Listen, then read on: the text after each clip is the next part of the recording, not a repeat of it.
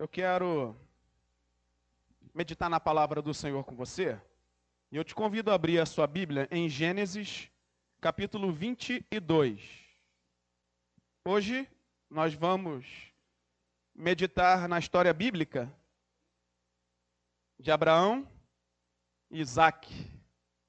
O cumprimento da promessa, mas também o desafio de Deus para aquela família em particular, para Abraão nós vamos ler a partir do versículo 1. Diz assim a palavra do Senhor, Gênesis 22, do 1 ao 19. Depois dessas coisas, Deus pôs Abraão à prova e lhe disse: Abraão, este lhe respondeu: Eis-me aqui. Deus continuou: Pegue o seu filho, seu único filho, Isaque, a quem você ama, e vá à terra de Moriá ali, ofereça-o em holocausto sobre um dos montes que eu vou lhe mostrar. Na manhã seguinte, Abraão levantou-se de madrugada e, tendo preparado o seu jumento, levou consigo dois dos seus servos e Isaque, seu filho. Rachou lenha para o holocausto e foi para o lugar que Deus lhe havia indicado. Versículo 4. No terceiro dia, Abraão ergueu os olhos e viu o lugar de longe. Então disse aos servos: Esperem aqui com o jumento, eu e o rapaz iremos até lá. Ouça agora. E depois de termos adorado, voltaremos. Olha aí a fala de Abraão. Para junto de vocês. Abraão pegou a lenha do holocausto e a colocou sobre Isaque, seu filho. Ele, por sua vez, levava nas mãos o fogo e a faca. Assim, os dois caminhavam juntos. Isaac rompeu o silêncio e disse a Abraão, seu pai: Meu pai. Abraão respondeu: Eis-me aqui, meu filho. Isaac perguntou: Eis aqui o fogo e a lenha, mas onde está o cordeiro para o holocausto? Abraão respondeu: Deus proverá para si o cordeiro para o holocausto, meu filho. E os dois seguiam juntos. Chegaram ao lugar que Deus lhe havia indicado. Ali, Abraão edificou um altar, arrumou a lenha sobre ele, amarrou Isaque, seu filho, e o deitou no altar em cima da lenha. E estendendo a mão, pegou a faca para sacrificar o seu filho. Mas do céu, o anjo do Senhor o chamou: Abraão, Abraão. Ele respondeu: Eis-me aqui. Então lhe disse: não estenda a mão sobre o menino e não faça nada a ele, pois agora sei que você teme a Deus, porque não me negou o seu filho, o seu único filho.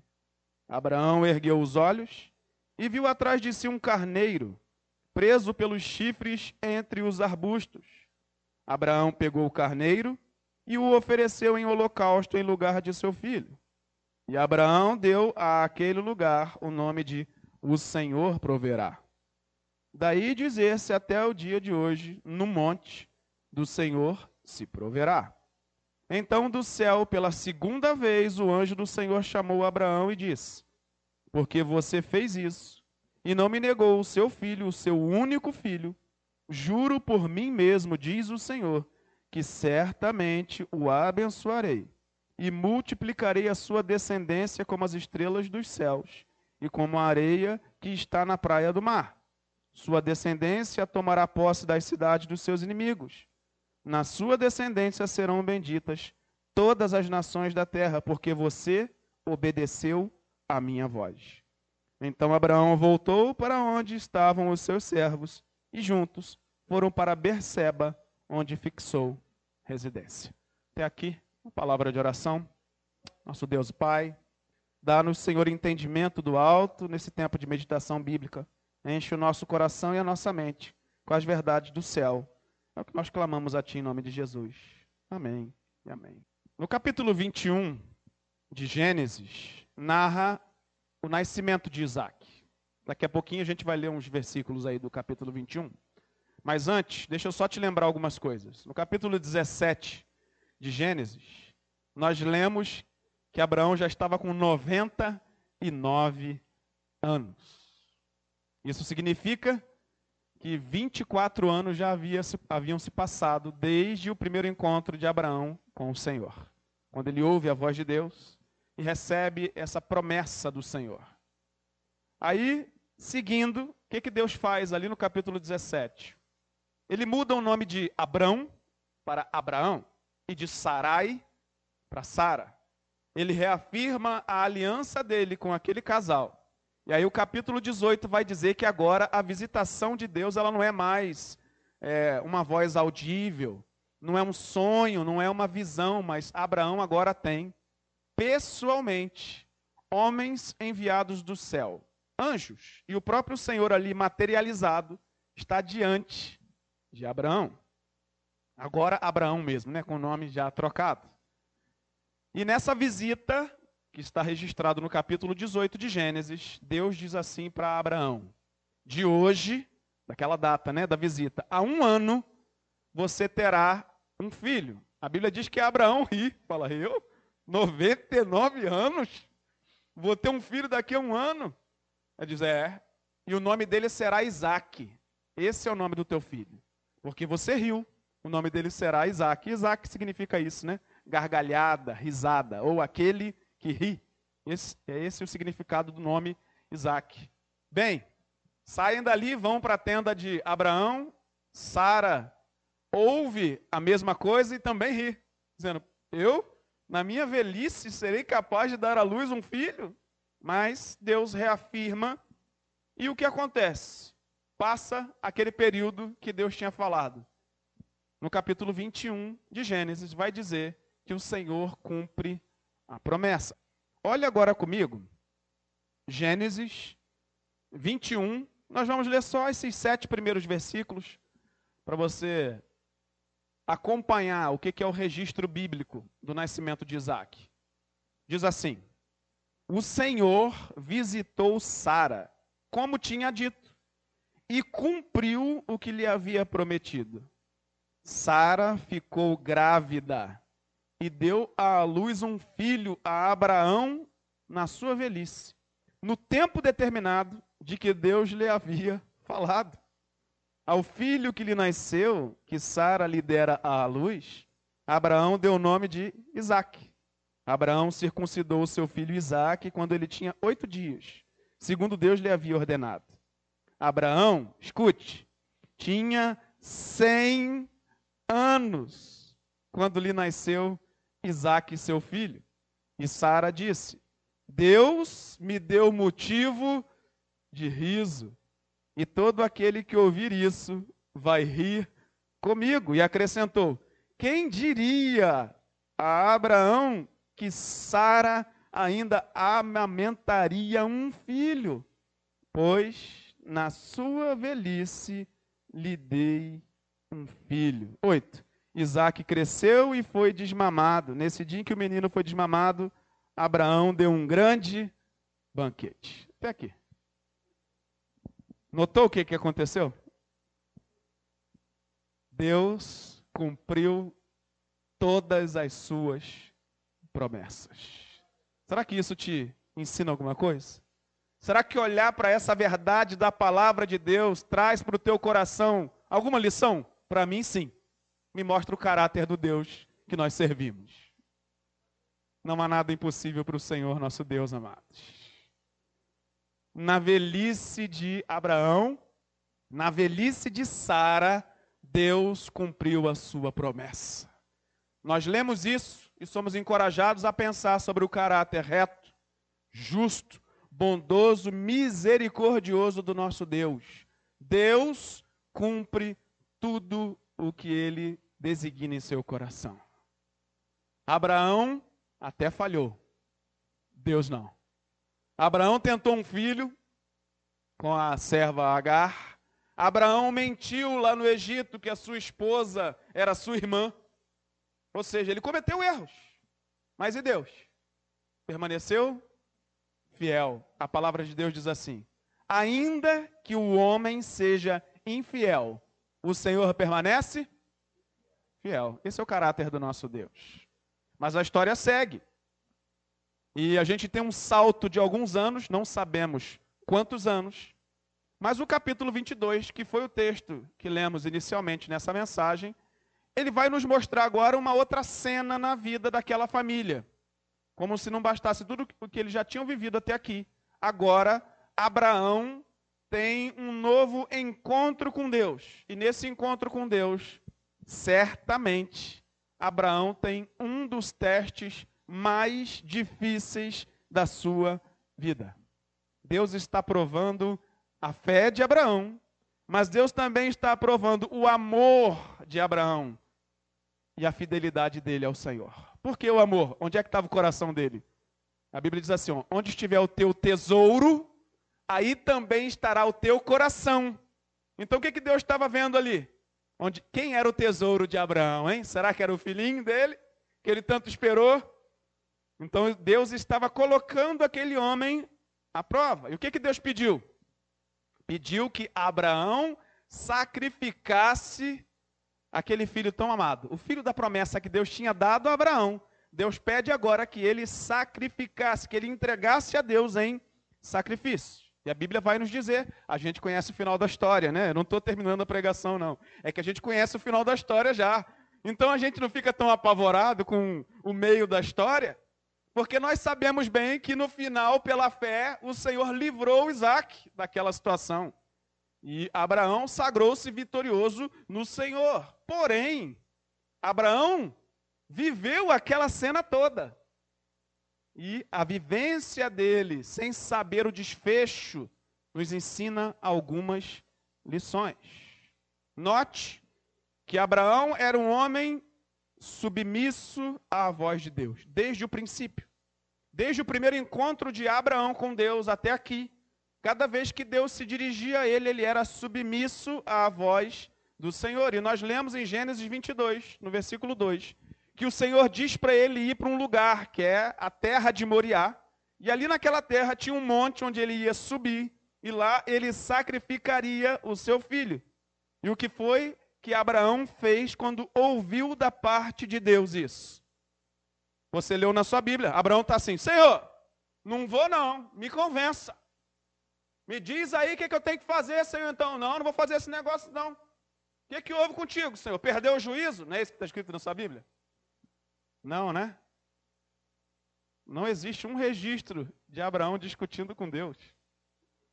Não existe um registro dele perguntando os porquês. Se ele fez, não está registrado. A verdade é que nós temos aqui um homem que ouve a voz de Deus e obedece prontamente ao que Deus lhe pede. Sabe o que a Bíblia diz? Que ele se levantou de madrugada, você leu comigo. Ele arrumou o animal, o jumento, pegou dois servos, pegou lenha, ele pegou fogo, o cutelo, que é uma faca, e ele vai na direção de onde o Senhor disse que ele deveria ir. E ele vai andando até certo ponto, e a Bíblia diz que num dado momento ele enxerga o tal local que ele deveria ir, lá na terra de Moriá, esse tal monte. Aí ele chama, chama os servos e diz assim: Fiquem aqui. A partir daqui, só vamos nós três. Abraão dizendo: Eu, Abraão, Isaac e o Senhor. Abraão tinha essa convicção. Eu posso afirmar que ele tinha essa convicção. E ele vai para cumprir o desígnio de Deus. E se você notou o que está acontecendo ali, Isaac, inclusive, foi o responsável por carregar a lenha nos ombros. Notou isso? Está escrito. O que, que isso significa? Que ele já tinha idade suficiente para contribuir com essa tarefa. Ele provavelmente não era um menininho de colo, né? Ele estava de fato com algum nível de independência, embora nós não sabemos a idade que esse menino tinha. E aí, num determinado momento, a Bíblia diz que Isaac quebra o silêncio. E ele chega perto do pai dele e diz assim: Papai, eu preciso te perguntar uma coisa.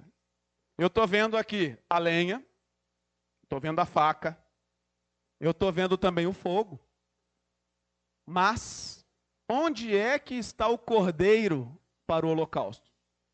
Essa pergunta mostra que ele já tinha conhecimento suficiente dos sacrifícios que o seu pai realizava. Então, de fato, não era tão pequenino assim.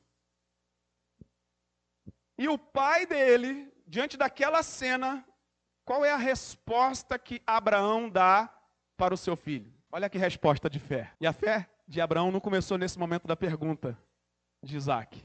Quando ele deixa os dois servos e fala, aguarde aqui, o que, que ele diz? Aguardem aqui, porque nós vamos lá, plural, e depois voltaremos também no plural, depois de termos adorado. Você está entendendo que Abraão tinha confiança no que ele estava fazendo? No Senhor? E agora, diante do seu filho, ele diz assim: Eu creio que Deus proverá para si, meu filho, o cordeiro para o holocausto. Quais lições essa história de Abraão nos ensina? A primeira coisa que eu queria destacar para você, que é importante para cada cristão, sobretudo do nosso tempo, saber que na vida cristã nós passamos por provações. Abraão era um homem temente a Deus, sim ou não? Era um homem de fé, sim ou não? A maior parte do tempo, obediente. Mas você notou que ele estava passando por uma provação? Isso nos ensina algo, irmãos. Na escola da fé, na vida cristã, todos nós, em algum dado momento, passamos por provações. Elas são inevitáveis. E se você olhar para a vida de Abraão, ele passou por vários testes ao longo da sua jornada. Vou falar alguns desses testes. O primeiro teste que ele passou foi o teste da família dele. Deus chega para ele lá no chamado e diz assim: ó, sai da tua terra e do meio da tua parentela e vai para uma terra que eu te mostrarei. Não é o teste da família? O que, que Deus está dizendo para ele? Confia em mim, deixa todo mundo aí. Irmãos, quando a gente tem um objetivo claro, né? Vou sair para estudar, eu vou trabalhar. As coisas já são difíceis, mas a gente se adapta. Mas agora, você entende que Abraão, nesse momento do chamado dele, Abrão, né? Ele sequer sabia o que Deus ia fazer com ele. Só mandou sair de lá e ir para uma terra que ele nem sabia que terra era essa. Ele não tinha certezas. Era o teste da família. Aí chegando lá nessa terra, Teve o segundo teste, da fome. A fome se instala no lugar e ele fracassa nesse teste. Por que, que ele fracassa? Ele sai da rota, ele desce ao Egito, chega lá, passa aquilo tudo que você já conhece da história, que você já ouviu aí nas outras mensagens. Ele fala que a mulher dele é irmã para poder ter as coisas. Fracassou no teste. O mestre Jesus aplicou o teste e Abraão não passou. Não nesse. Bem, mas aí veio outro teste que é o teste da comunhão com a família que ele tinha naquele momento. Que família que ele tinha naquele momento? Ló, a sua esposa e os seus servos. A Bíblia diz que os pastores de Ló e os pastores de Abraão entraram em desavença. Abraão podia dizer: não tem nada com isso, vamos continuar a vida, manda esses pastores embora, contrata outro. Mas ele zelou pela comunhão, dizendo assim: ó, nós precisamos separar para continuar unidos. Que isso, pastor? É. Abraão deixou de amar a seu sobrinho Ló? De jeito nenhum, ao contrário. Ele o amava tanto de todo o coração que ele entendeu que era melhor Ló estar numa terra e ele outra, para que eles vivessem harmonicamente. Outro teste foi o teste da luta. Que teste da luta? Ó, Abraão, os reis lá raptaram o teu sobrinho, pegaram os bens dele todo. O que que Abraão fez? Que, que ele fez? Problema de Ló. Foi isso que Abraão fez? Ele que lute, que se vire. Foi assim? Não. Percebeu como é que ele amava o seu sobrinho? Ele foi lá e lutou pela família de Ló. Ele passou no teste da luta pela família. Mas aí vem um próximo teste na sequência, que é o teste da riqueza. O rei de Sodoma fala assim: rapaz, mas você lutou tão bem. Você trouxe tanta coisa boa aqui para a terra. Vamos fazer o seguinte: você pode levar essa riqueza toda para você, Abraão. O que, que ele disse? De jeito nenhum. Eu não vou levar essa riqueza para depois você dizer que quem me enriqueceu foi você. Porque a minha riqueza vem de Deus. Abraão passou nesse teste da riqueza. Aí agora vem mais um teste, que era o teste da paciência em aguardar o filho da promessa. Ele passou?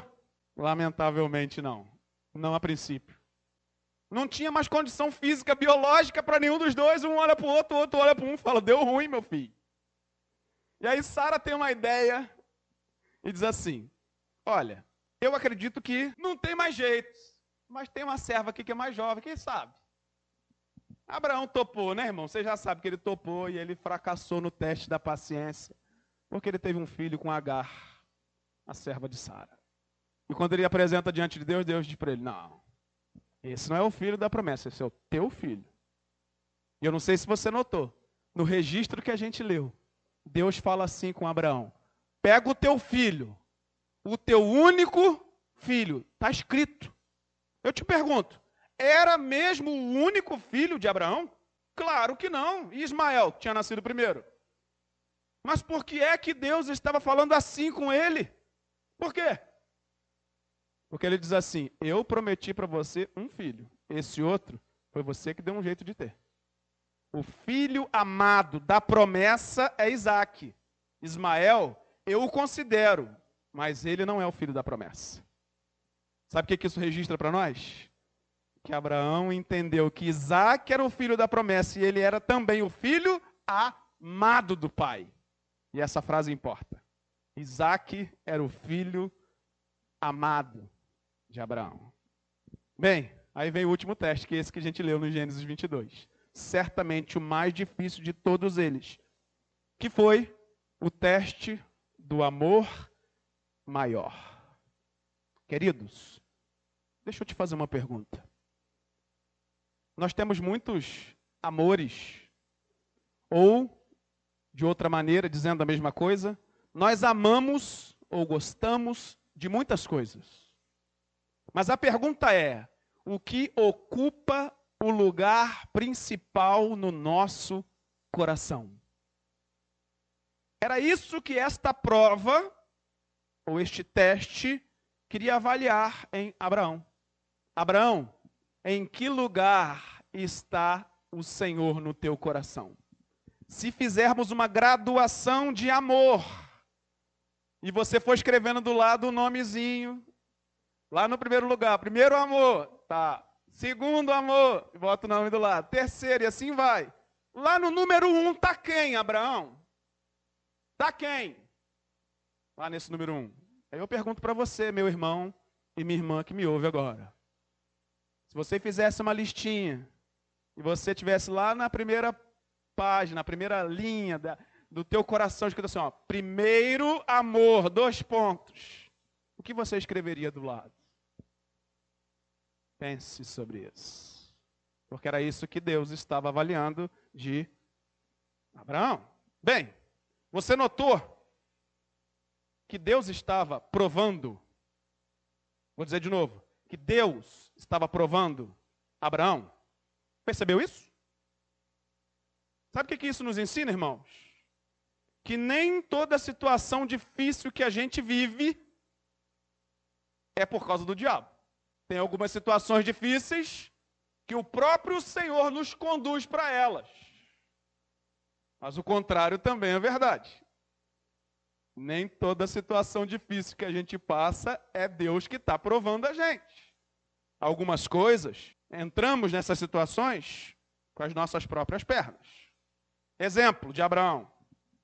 Foi para o Egito e disse que a mulher dele era irmã. E o faraó pegou a mulher dele. Era Deus que estava provando ele? Claro que não, ele se meteu lá com as próprias pernas, era ele que estava errado. Era fruto da semeadura dele. Então, assim é na nossa vida também. Há coisas difíceis que a gente passa, que nós mesmos é que fomos com os nossos pezinhos. Há outras coisas que o Senhor nos dirige para tais situações para provar a nossa fé, a nossa fidelidade, o nosso amor, a nossa obediência. E diante disso, eu preciso trazer aqui uma classificação para você e uma diferenciação entre provação e tentação. São coisas diferentes. Provação é algo que Deus nos conduz a viver. Tentação não vem de Deus. É o mal, ou o maligno, ou o pecado é que nos leva para essa condição. A Bíblia vai dizer para a gente, inclusive Tiago fala isso lá na sua carta, que Deus não tenta ninguém. Cada um é tentado pelo desejo mal do seu próprio coração.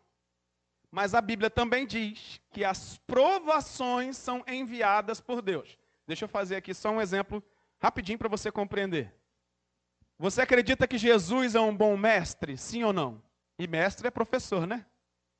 Um bom professor, depois de ensinar algumas lições, o que, que ele faz? Aplica os testes, a prova, não é assim que funciona? A gente faz isso e é normal. Nós sabemos que é assim que funciona.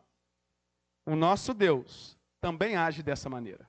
Depois de nos ensinar algumas lições, o bom mestre coloca diante de nós os testes, as provações. Então, sim, as provações vêm de Deus. Compreendeu, igreja? Mas as tentações não podem vir de Deus. Por isso, essa primeira lição é: na vida cristã, nós passaremos por provações. Elas são inevitáveis. Qual é a segunda coisa que eu queria destacar aqui? Diante de qualquer situação difícil, nós precisamos colocar os nossos olhos nas promessas de Deus, no poder e no cuidado de Deus, e não nos concentrarmos em buscar explicações. Quando a gente começa a enfrentar qualquer situação difícil, eu estou me colocando nisso, tá? Quando a gente começa a enfrentar qualquer situação difícil, a primeira coisa que a gente deseja fazer é perguntar: Senhor, por que isso comigo? Meu Deus, por que é que eu estou passando por essa situação? Não só isso. Nós queremos respostas pessoais, particulares, que Deus fale comigo daquela situação que eu estou vivendo. A gente, diante dessas situações, Perguntamos ao Senhor, mas você, olhando para a história de Abraão, notou que ele está a caminho de Moriá com seu filho Isaac.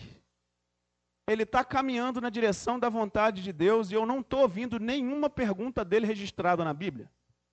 Nenhuma para Deus. Isaac pergunta para o pai. Qual foi a resposta dele? De indecisão? A resposta dele foi de um coração amargo, amargurado? Não confiante: o Senhor proverá para si, meu filho, o cordeiro para o holocausto. Mas outras histórias nos levam a pensar, eu vou só citar. Já parou para pensar? José, quando ele na sua história, no início da sua história, recebe um sonho da parte de Deus, uma revelação, e ele tem ali algo que parece que ele vai ser, ó, alguém muito importante na sociedade. Mas ele está agora passando por um tempo de inveja dos seus irmãos, vendido como escravo para o Egito e preso injustamente por causa da mulher de Potifar. E ele lá na prisão, nós não lemos ele orando assim: Senhor, o Senhor me deu aquele sonho, Deus, por que, que eu estou passando por isso? Eu sou teu servo, Senhor. Que é isso que a gente faz, né? Não tem nada que marque isso nessa história desse homem. E tantos outros relatos bíblicos, e eu vou marcar o principal deles: Jesus a caminho do Calvário, como ele foi? A Bíblia diz que ele foi como uma ovelha muda. Sabe o que, que essas pessoas tinham em comum? Eles tinham a convicção da promessa de Deus. E a convicção da promessa de Deus guardou, guardou, ou guardou cada um deles, né? Todos eles foram guardados. Dessas inquisições que a gente faz para Deus. Senhor, por que isso? De um coração cheio de amargura. Mas deixa eu te dizer, nem sempre Deus vai nos conceder respostas pessoais e particulares para as situações que a gente vive. Sabe por que, que ele faz isso? Não é porque ele não se importa com a gente, não. É que algumas respostas ele nos dá particularmente, pessoalmente. Outras ele nos deixa em aberto para a gente mesmo descobrir. E eu vou te ajudar. A Bíblia diz para nós algumas dessas respostas. 1 Pedro, capítulo 1, do 6 ao 9, diz que o Senhor permite a provação nos seus filhos para purificar a nossa fé. Em Tiago 1, de 2 a 4, diz que o Senhor permite aprovação nos seus filhos para aperfeiçoar o nosso caráter. Segundo motivo. Terceiro motivo e último. 2 Coríntios 12, de 7 a 10, diz que o Senhor permite provações para nos proteger do pecado. Sabe por que, que às vezes ele não nos dá respostas particulares? Porque já existem respostas gerais da sua palavra. Basta você, que é inteligente, que é racional e que pode ler a palavra e compreender, buscar a palavra e ver qual é o enquadramento disso na sua vida. Três coisas. Se você está passando por uma aprovação, ou a tua fé está sendo purificada, ou o seu caráter está sendo aperfeiçoado, ou você está sendo protegido de pecado. O que passar disso, ele fala com você pessoalmente. Se não for, ele não vai falar, porque ele já disse a Bíblia é para mim e para você. Você entende isso? Mas às vezes a gente não entende, não. A gente se aborrece. A gente se entristece. Eu estou me colocando nisso, eu não estou criticando você, não, tá? A gente às vezes está no meio da amargura e da angústia e não tem olhos para enxergar a verdade de Deus na Sua palavra. Mas nessa noite eu estou lembrando você. Está escrito na tua Bíblia essas verdades, então busque enquadramento nisso, pastor. Eu estou passando por isso e a minha fé está sendo amadurecida. É isso aí. É isso mesmo. Eu estou passando por essa cena aqui e Deus está aperfeiçoando o meu caráter, Ele está parando as arestas, está tirando um monte de coisa que não era boa em mim, está me fazendo crescer. Eu estou amadurecendo. É isso aí. Pastor, Deus está me fazendo passar por isso, eu estou sendo moldado. Aqueles pecados que eram de estimação, eu estou largando tudo pelo caminho. É isso aí. Deus está fazendo isso na tua vida. Você está compreendendo, igreja? Às vezes ele não dá respostas pessoais dizendo assim, fulano, é isso, fulano. Sabe por quê? Porque está aí na palavra dele. Mas se você queria respostas, ele está dando hoje. Você não está ouvindo? Ele está falando com você. Tem um monte de gente ouvindo, mas é para você, é pessoalmente, é para mim. Deus falando conosco, eu estou falando com você nessa noite. Eu estou aperfeiçoando a sua fé, purificando você. Eu estou moldando o teu caráter, eu estou protegendo você de cair num pecado terrível. Isso tudo é o Senhor trabalhando em nós. Note que Abraão tinha tanto em si mesmo essas convicções que ele ouviu a voz de Deus e ele foi obediente. A chamada dele foi para que ele fosse pai de uma numerosa nação. Sim ou não?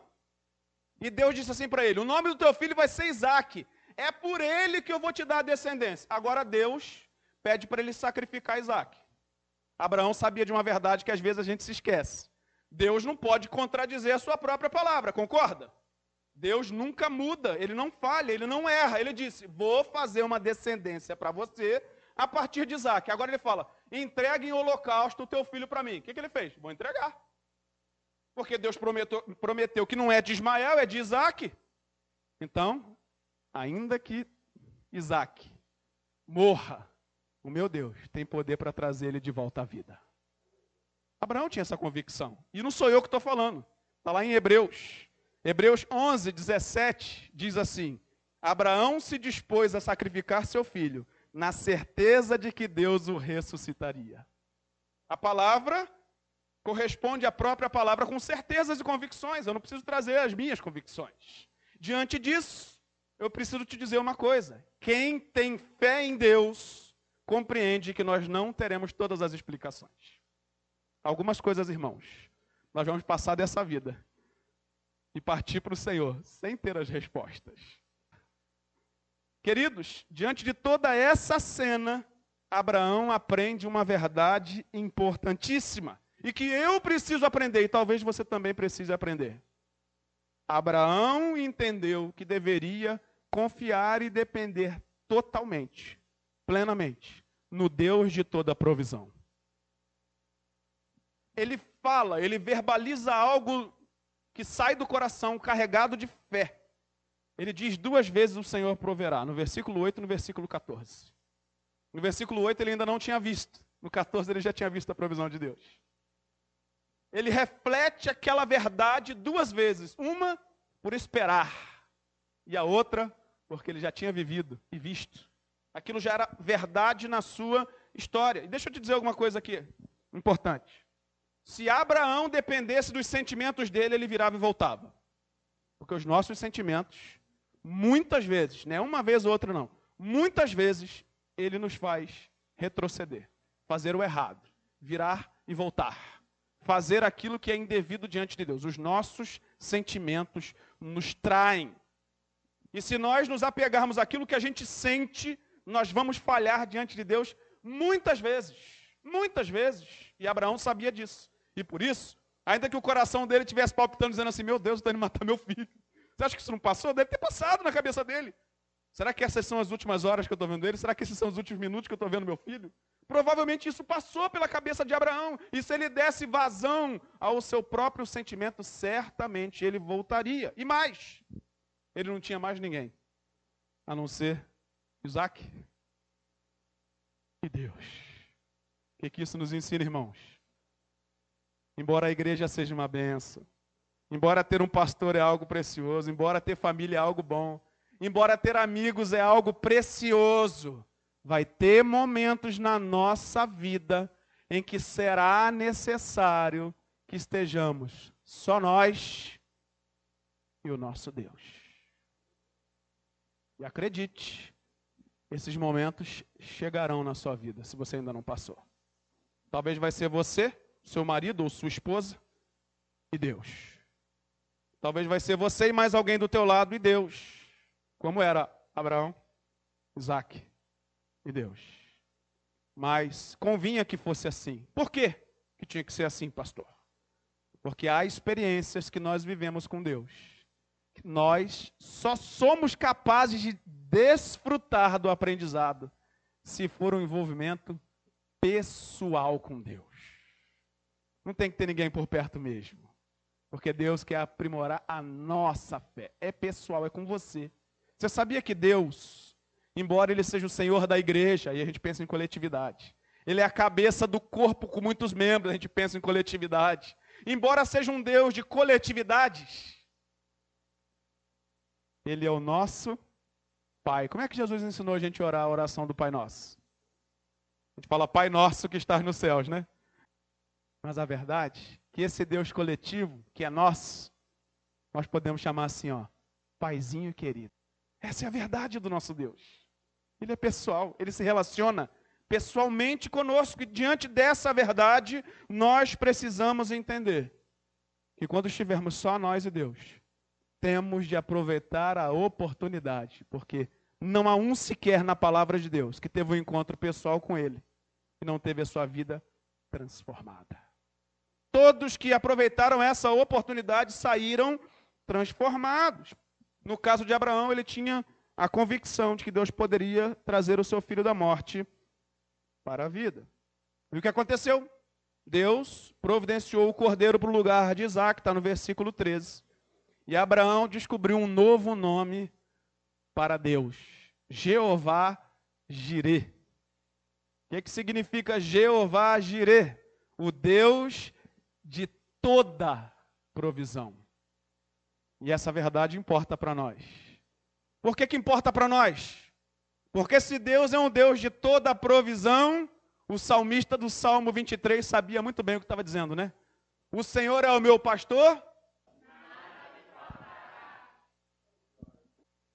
Você percebeu que o salmista Davi, do Salmo 23, tinha convicção de que Deus cuida de tudo o que a gente tem necessidade.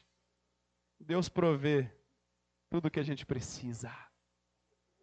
Esse é o Deus que a gente serve. E aí Deus providencia um carneiro para o lugar de Isaac. A Bíblia diz que Abraão ergue os olhos, primeiro ele ouve a voz de Deus, e deve ter sido um alívio incrível, né? Na hora que ele levanta aquela faca para matar Isaac, na hora derradeira, agora tem jeito. O anjo grita: Não, não faça nada ao menino. Agora eu sei que você teme ao Senhor. Ele tem ali a testificação da prova da sua obediência, da sua fé, da sua fidelidade, do, teu, do seu amor. E ali agora, ele ergue os olhos e vê entre os arbustos um carneiro preso pelos chifres, que Deus havia providenciado. A Bíblia, a Bíblia diz que ele vai lá, pega aquele carneiro, coloca sobre o altar e sacrifica ao Senhor. E depois de ter sacrificado, eles descem. Você percebeu que acontece exatamente o que ele tinha dito lá atrás? Mas quando ele disse lá no pé do monte, ele não tinha visto essas coisas. Estava só no coração. Sabe como é que é o nome disso? Fé. Fé é a certeza de fatos que não se veem. Ele não estava vendo ainda, mas ele estava vislumbrando o futuro, porque ele sabia que Deus era capaz de realizar aquilo. E você tem fé no Senhor? E você tem essa certeza de que Deus pode realizar o bem dele na tua vida? Nós precisamos aprender com a fé deste homem. E só para poder finalizar agora, essa história é uma história fascinante, concorda que é fascinante? É uma história que tem tantas coisas para falar, talvez seja uma das histórias mais dramáticas do Antigo Testamento, mas também com um final tão honroso para o Senhor e para aquela família, como essa história aqui de Abraão e de Isaac. Mas, deixa eu te dizer uma coisa que é um princípio importante. Toda a história que a gente lê no Antigo Testamento, e a gente já está hoje na sétima semana lendo histórias do Antigo Testamento. Toda a história do Antigo Testamento aponta para uma história maior. Mais do que isso, aponta para alguém maior. Você sabia que quando eu estou aqui diante de você apresentando esses homens, mulheres, essas pessoas da Bíblia, do Antigo Testamento, eu não tenho o objetivo aqui de fazer você olhar para essas pessoas e desejar ser como elas em última instância. Eu não queria que você saísse daqui dizendo assim: puxa, Abraão era um homem de fé, eu queria ser como Abraão, embora isso pareça louvável, não é o meu objetivo com você. Sabe por que, que não é o meu objetivo com você? Porque todas as histórias do Antigo Testamento apontam para alguém maior. Apontam para alguém que nunca errou. Que quando foi submetido a um teste, não falhou. Abraão falhou, sim ou não? E tem mais. Essa história de Abraão e Isaac é uma das marcas da tipologia bíblica. O que, é isso? É o apontamento claro de uma verdade que aconteceria num futuro tão distante de Abraão. Isaac foi o filho do coração. Mas Deus também teve um filho, que ele chamou de filho amado. No batismo dele, uma voz do céu diz: Este é o meu filho amado, em quem tenho prazer. Note que Isaac apontava para alguém maior. Quem era esse alguém? Jesus. Jesus era o filho de Deus. O Pai estava enviando o seu filho amado para fazer o quê? Morrer. Você notou que Abraão estava levando o filho dele para morrer, ser sacrificado no altar? Tem mais. Abraão pega a lenha, aquele fardo de lenha, e coloca onde? Sobre os ombros de Isaac, seu filho. Aí você vai lá para o Novo Testamento. Jesus, quando está caminhando para uma montanha, que não era de Moriá, era o Gólgota, montanha da caveira, Calvário. A Bíblia diz que ele precisou carregar também o madeiro. E Isaías vai dizer que não só o madeiro, mas ele carregou sobre si os nossos pecados, as nossas enfermidades, as nossas dores, ele tomou sobre si. O peso de tudo isso estava sobre os seus ombros. Está notando as conexões? Mais do que isso, Isaac tinha sido filho da promessa. E Jesus Todo o Antigo Testamento apontava para ele. Em Lucas 24 diz que depois da ressurreição, Jesus encontra com dois discípulos, um se chamava Cleopas, eles estavam a caminho de Emaús. E depois de perceber a tristeza deles, Jesus começa a falar com eles assim: Deixa eu falar com vocês sobre a palavra. E Jesus começa a falar da palavra com eles. Aí a Bíblia diz assim: Então, Jesus lhes falou a seu respeito, começando em Moisés, e passou por todo o Antigo Testamento provando para eles que aquilo que ele tinha vivido precisava acontecer, porque era promessa de Deus. A Bíblia, testificando a própria Bíblia, na boca de Jesus, ele disse: O Antigo Testamento fala a meu respeito. As promessas cumpridas em Jesus. Bem, aí agora tem uma, uma pequena diferença. Porque Isaac, chegando lá naquele momento derradeiro em que o seu pai iria tirar a vida dele, o que, que aconteceu? A voz do céu bradou e disse: não. Você não vai matar, não. Você está entendendo o que estava acontecendo ali? O sacrifício de Isaac não era um sacrifício perfeito. E por que, que não era perfeito? Porque ele era ser humano. Ele tinha pecado. Abraão tinha pecado. Aí Deus providencia o que? Um cordeiro, um substituto. Um cordeiro substituto. Vai lá para o Novo Testamento. João Batista vê Jesus e diz: Eis o Cordeiro de Deus que tira o pecado do mundo. Percebeu? A história de Abraão e Isaac, ela aponta para alguém maior, para uma ação maior, para um projeto maior. A Bíblia diz que Jesus é o Cordeiro de Deus, que foi imolado antes da fundação do mundo. O que, que significa isso? Nada pega Deus de surpresa. O pecado não foi algo que pegou Deus de surpresa, porque Deus tinha um plano traçado. Ele sabia o que estava para fazer desde sempre. E quando ele enviou o seu filho, ele enviou para que aquele filho não fosse apenas o filho unigênito, mas que ele pudesse ser o filho primogênito. Qual é a diferença? Unigênito é único, mas primogênito é o primeiro de muitos, porque na família de Deus tem mais gente. Nós somos da família de Deus. Nós somos estes alcançados pela graça de Deus. Mas sim, irmãos, devemos buscar nos espelhar na fé que Abraão teve.